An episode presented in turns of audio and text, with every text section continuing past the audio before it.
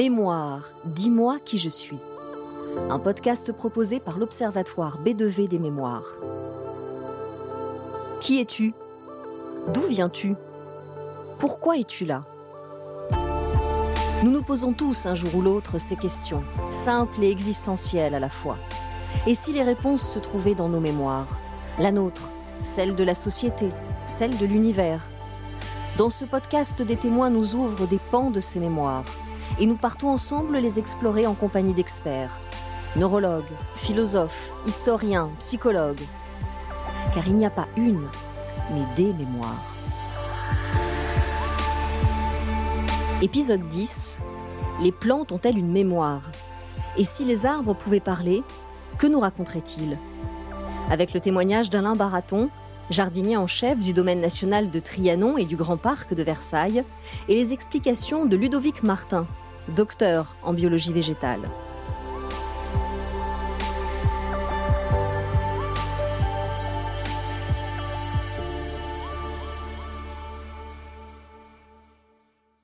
Il se définit lui-même comme un grand contemplatif. Alors, pendant les confinements successifs, Alain Baraton n'a pas boudé son plaisir. Lui, le jardinier de Versailles, quasi seul maître à bord des 850 hectares du parc du château, fermé au public. Situation inédite depuis son arrivée en 1982. Il en a profité pour apprivoiser une fouine et un couple de renards et pour voir pousser des fleurs aussi, qu'il croyait disparues à Versailles. On a assisté à une apparition florale exceptionnelle. Quantité de plantes qui ont été semées depuis l'époque royale continuaient tous les ans d'exister, mais nos tondeuses ne permettaient pas au végétal de s'exprimer en totalité. Et le confinement nous a permis de voir apparaître dans les pelouses, à des endroits inhabituels, quantité de jacinthes, de jonquilles, de tulipes, quantité de petites campanules, d'astères, de végétaux que l'on croyait à jamais éteints de Versailles. On a même retrouvé des silènes. Les silènes, ce sont des plantes endémiques de Corse. Pendant cette période, Alain Baraton s'est aussi rapproché de ses plus grands amis. Quand j'ai débuté dans, le métier il y a longtemps, j'aimais parler aux arbres. Et je me suis rendu compte que quand on parle aux arbres, on passe un peu pour un demeuré. Alors, j'évitais quand même de trop le montrer. Je voulais quand même garder ma, une réputation. Et puis, depuis que j'ai découvert Walking Buffalo, Walking Buffalo, c'était un chef amérindien. Il est mort en 1967, je crois. Cet homme prenait la paix euh, sur, sur, toute la, la planète. C'était un sage. Et lui aussi parlait aux arbres. Et voilà ce qu'il disait, on devrait davantage écouter les arbres, ils ont quantité de choses à nous dire. Mais il rajoutait, le drame avec les blancs, c'est qu'ils n'écoutent pas. Eh bien moi je suis blanc, mais j'écoute les arbres, et je peux vous assurer qu'ils me racontent quantité de choses. Que racontent les arbres à Alain Baraton? De quels secrets sont-ils porteurs? Et comment les transmettent-ils? Nous avons posé la question à Ludovic Martin, docteur en biologie végétale. Lui aussi à sa manière, c'est écouter les arbres. Si on sait les écouter, plutôt si on sait les regarder, on est vraiment capable de, de voir, de, de connaître son vécu, de, de voir ce qui s'est passé euh, tout au long de sa vie. Les blessures, une branche cassée. Donc une branche cassée, ça peut être signe euh, d'un coup de vent ou euh, de la neige qui a fait plier et casser sa branche. Ça peut être la forme de l'arbre aussi. Un arbre qui va être, qui va avoir une forme plutôt géométrique, on va dire très très homogène, on pouvait imaginer qu'il a été relativement seul à l'endroit où il a vécu. S'il avait un congénère à un moment à côté de lui, il va pouvoir avoir euh, des branches plutôt déployées sur un côté et beaucoup moins sur l'autre. En fait, c'est euh, si on arrive à le lire, on est capable de voir un petit peu le vécu de l'arbre. Une simple observation permet donc à Ludovic Martin de retracer une partie de l'histoire d'un arbre et de son environnement. Nous nous demandons alors si les arbres pourraient nous servir de machine à remonter le temps, pour nous projeter dans le Versailles de Louis XIV. Encore faut-il qu'il reste, dans le parc du château, des arbres aussi vieux. Il en reste un, un vieux chêne, un Quercus robur robur, cela signifie qu'il est robuste, il mérite bien son nom. Cet arbre a germé en 1670. On le sait parce qu'on a pratiqué sur lui la dendrochronologie scientifique. La dendrochronologie consiste à couper les cernes produits chaque année par un arbre. En fait, c'est la carte mémoire du végétal. Alors nous, nous n'avons pas coupé l'arbre, bien sûr, pour, compter. Nous avons employé des techniques beaucoup plus modernes. Et donc cet arbre, ce gland, a germé en 1670. Il est donc témoin de la construction du château, de, de Louis XV, des larmes de Marie-Antoinette. Cet arbre, il a tout vu. Il reste aussi un sophora qui est le témoin de la construction du Petit Trianon euh, pour Louis XV. Euh, les arbres de Marie-Antoinette ont également leur témoin. Donc oui, oui, il existe encore à Versailles des arbres qui ont vu Louis XIV. En France, il y a des arbres qui ont connu encore davantage, je pense à l'olivier de Roquebrune-Cap-Martin, vieux de 2000 ans, et je pense également à ce, cet arbre, un petit sapin, un sapin de Noël, tout à fait euh, euh classique, 1m50, 2 mètres de hauteur. Il vit dans un bosquet très froid au nord de la Norvège. Lui, les scientifiques l'ont daté de 9550 ans. Ce n'est pas un fantasme, c'est son âge officiel. 9550 ans. Est-ce qu'avec un tel âge, on ne frôle pas l'éternité? Serait-il possible de décrypter la carte mémoire de ces arbres, centenaires, voire millénaires, comme cet olivier ou ce petit sapin norvégien? Pour le savoir, nous avons demandé à Ludovic Martin comment fonctionne la mémoire des arbres. Alors les arbres, ils ont plutôt, contrairement à, nous qui avons plutôt une mémoire euh, que je vais qualifier d'active, les arbres vont plutôt avoir une mémoire euh, passive, c'est-à-dire que, par exemple pour le gros chêne, dans son tronc, on va pouvoir lire en fait ce qu'il a pu vivre. Monsieur Baraton parlait de, de dendrochronologie. C'est vraiment une science qui consiste à, à, étudier les cernes des arbres. Vous savez que chaque année, euh, un arbre, quand il pousse pendant sa période de croissance, donc de printemps-été, on a ajout d'un nouveau cerne.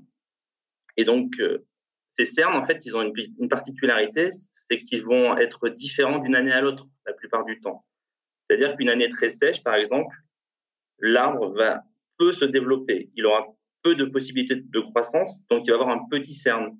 Au, contraire, une année où il va faire plutôt doux, avec une quantité de pluie importante, on va avoir des cernes un petit peu plus grands.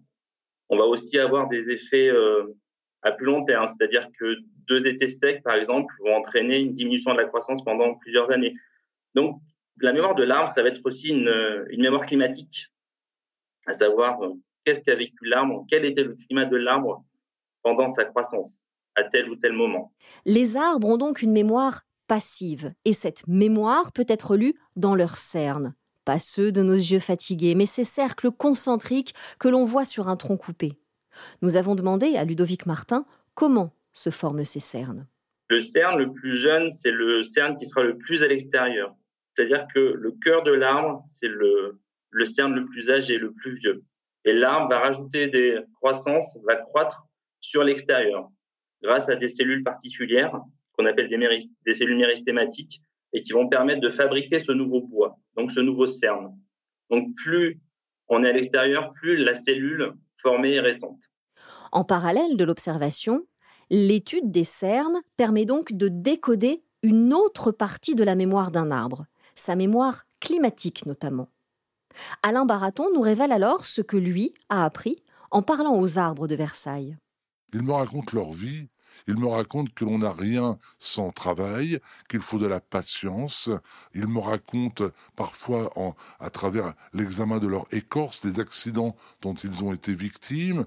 Euh, il me raconte les transformations de notre époque également. Quand on voit l'orme qui a été fabriqué aujourd'hui par l'INRA, une nouvelle variété moderne dite Resista, eh bien cet arbre m'explique comment il a surmonté la maladie grâce aux interventions humaines. Non, non, les arbres sont capables de quantité de choses, de nous raconter leur vie, encore faut-il être capable de les décrypter.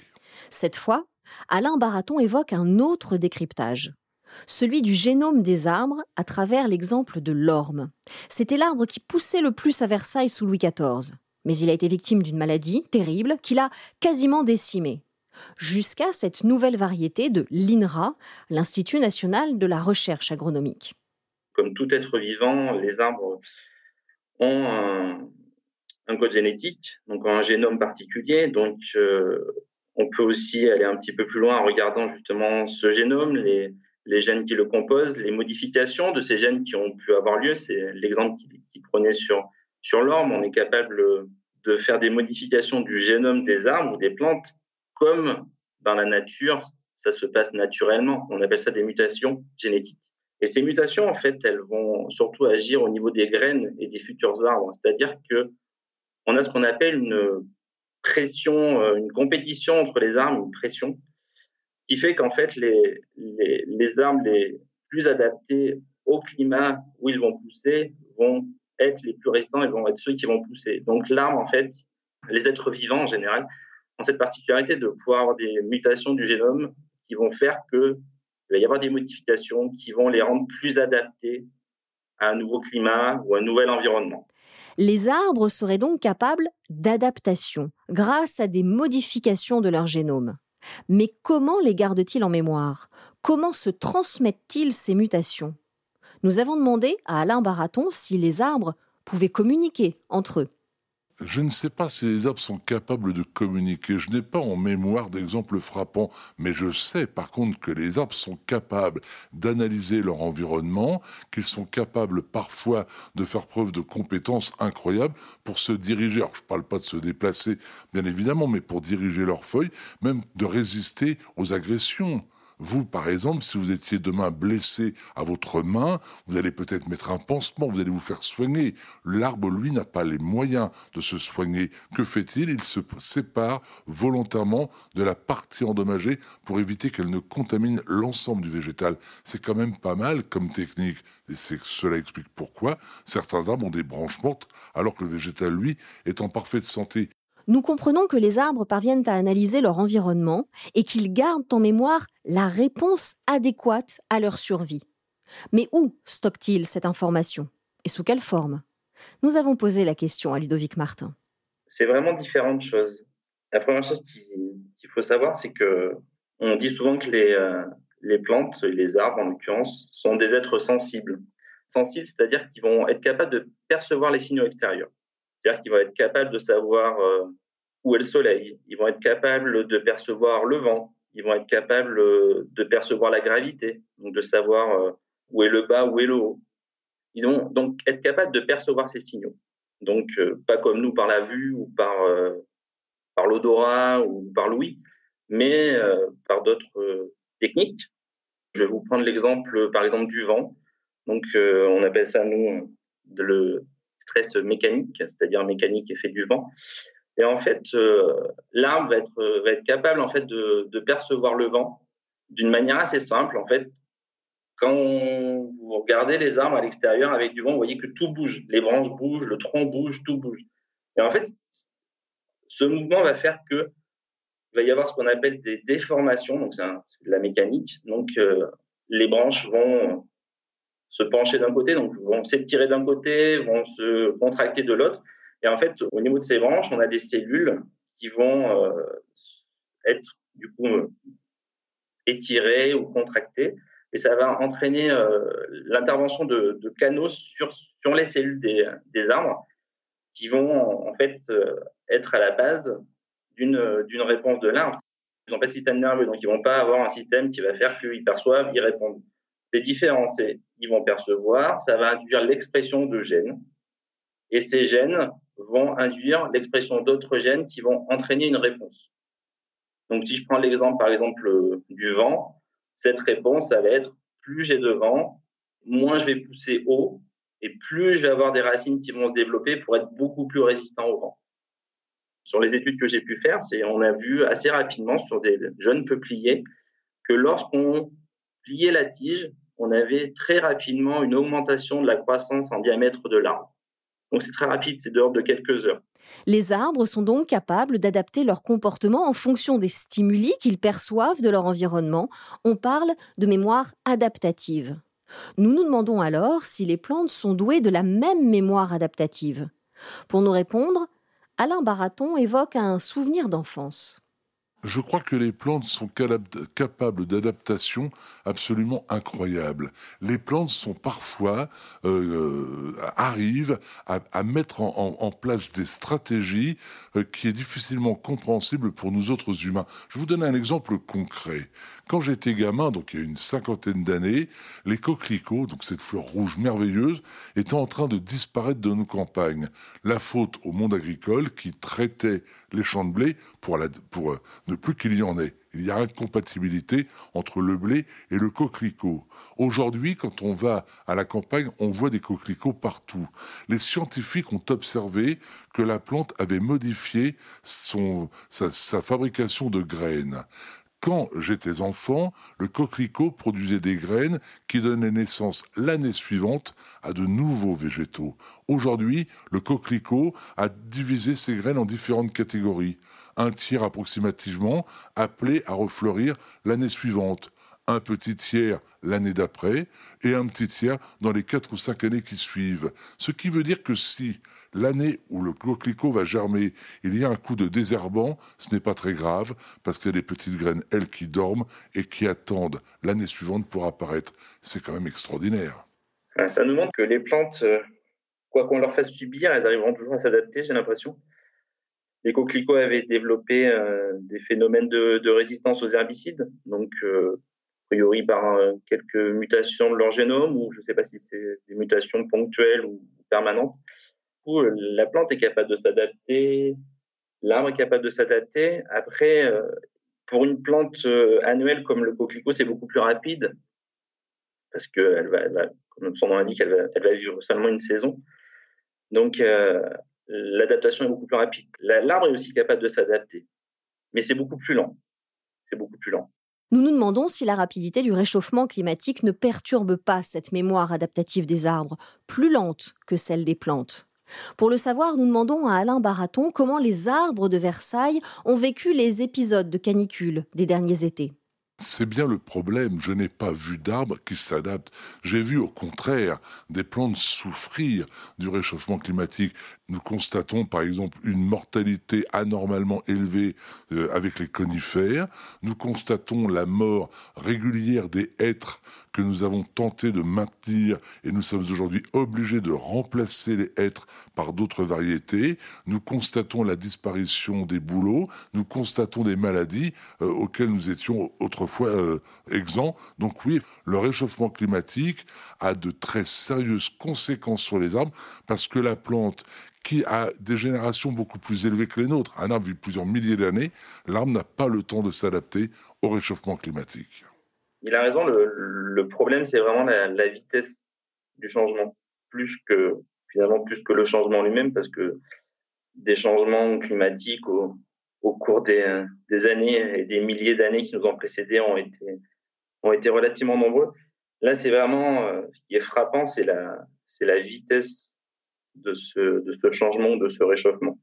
Pour faire simple, en fait, un arbre, qui est un, être vivant qui, vit très longtemps, il a poussé dans des conditions particulières, que ce soit climatique, au niveau du sol, etc. Donc, il est adapté à ces conditions-là, c'est-à-dire que, hormis l'aspect euh, du génome, hormis l'aspect génétique, ce qui se passe chez les végétaux, donc les arbres, c'est ce qu'on appelle euh, une plasticité phénotypique. C'est-à-dire qu'avec un même patrimoine génétique, on peut avoir des individus très différents. Un même chêne est capable de pousser au bord de la Méditerranée comme il est capable de pousser euh, dans le château de Versailles. Mais il va pas du tout avoir la même tête dans le jardin de Versailles ou au bord de la Méditerranée. C'est-à-dire que là, on peut avoir un arbre à Versailles, un arbre qui s'est bien développé. De toute façon, c'est la zone où, le chêne est, un peu roi, donc il va être bien développé, un beau fût, etc. Et vous allez avoir le même euh, chêne plus, au sud qui va être beaucoup plus petit, qui va, ça va se voir au niveau de sa taille, ça va voir au niveau, au niveau de ses, de ses feuilles. Plus il va avoir d'eau, plus il va avoir des grosses feuilles, plus moins il va en avoir, plus il va avoir des petites feuilles. Pareil, il va être beaucoup plus petit. Donc c'est euh, vraiment vraiment ça, c'est-à-dire qu'un arbre qui a l'habitude d'avoir une certaine quantité d'eau, une, une température qui est adaptée à quelque chose, il va avoir surtout sur les gros arbres énormément de mal à s'adapter à un changement brutal. Nous découvrons ici une autre facette de cette mémoire adaptative des arbres. Ludovic Martin évoque leur plasticité phénotypique, c'est-à-dire la capacité pour un arbre d'une même espèce à se développer différemment selon son environnement. Mais c'est aussi sa limite. Cette plasticité n'est plus suffisante face à la rapidité des changements climatiques. En 1999, il y a une tempête qui balaye la France et qui va massacrer, et le terme n'est pas trop fort, le parc de Versailles. Ce jour-là, j'ai sous les yeux des mastodontes, des arbres gigantesques qui sont déracinés et qui ont été brisés comme des allumettes. Et j'ai conscience aujourd'hui que l'arbre finalement est fragile. J'ai également conscience que quand un arbre se plaît dans la terre, il se plaît parce que la terre lui convient, mais l'air lui convient, la luminosité lui convient, le climat lui convient. En un mot, c'est tout un ensemble d'éléments qui lui conviennent pour qu'il soit aussi beau. Il faut du temps pour que les choses changent. Et si demain nous avions par exemple le même temps qu'en Algérie, je ne suis pas convaincu que les plantes qui vivent en France supporteraient le climat d'Algérie. Et les plantes qui se plaisent en Algérie, je ne suis pas sûr non plus que la terre française ne corresponde euh, à, leur idéal. Donc tout n'est pas aussi simple, il faut du temps. Nous reviennent en mémoire les silènes corses, réapparues dans le parc du château pendant le confinement. Comment se sont-elles retrouvées à Versailles? Laissons Alain Baraton nous dévoiler ce nouveau mystère des plantes. Les silènes, ce sont des plantes endémiques de Corse, du moins cette variété. Il y a deux stations où il y en a en France, en Corse et à Trianon, parce qu'à Trianon, Jussieu les avait examinées, et bien depuis le XVIIIe siècle, ces silènes discrètement fleurissaient, produisaient une graine, mais avant qu'on ne les voie, nos todeuses les avaient complètement euh, détruites. Et bien là, on les a vues réapparaître, nous les avons notées, piquetées, maintenant nous savons où elles sont, nous les préservons. Alain Baraton parle ici des expériences menées par le botaniste et médecin Antoine de Jussieu.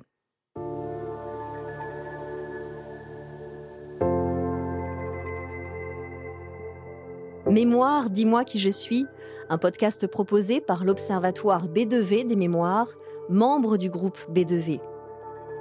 Invité de cet épisode, Alain Baraton, jardinier en chef du domaine national de Trianon et du Grand Parc de Versailles, auteur du Dictionnaire amoureux des arbres chez Plomb, et Ludovic Martin, docteur en biologie végétale. Si vous avez aimé cet épisode, parlez-en autour de vous et abonnez-vous pour ne pas rater les prochains.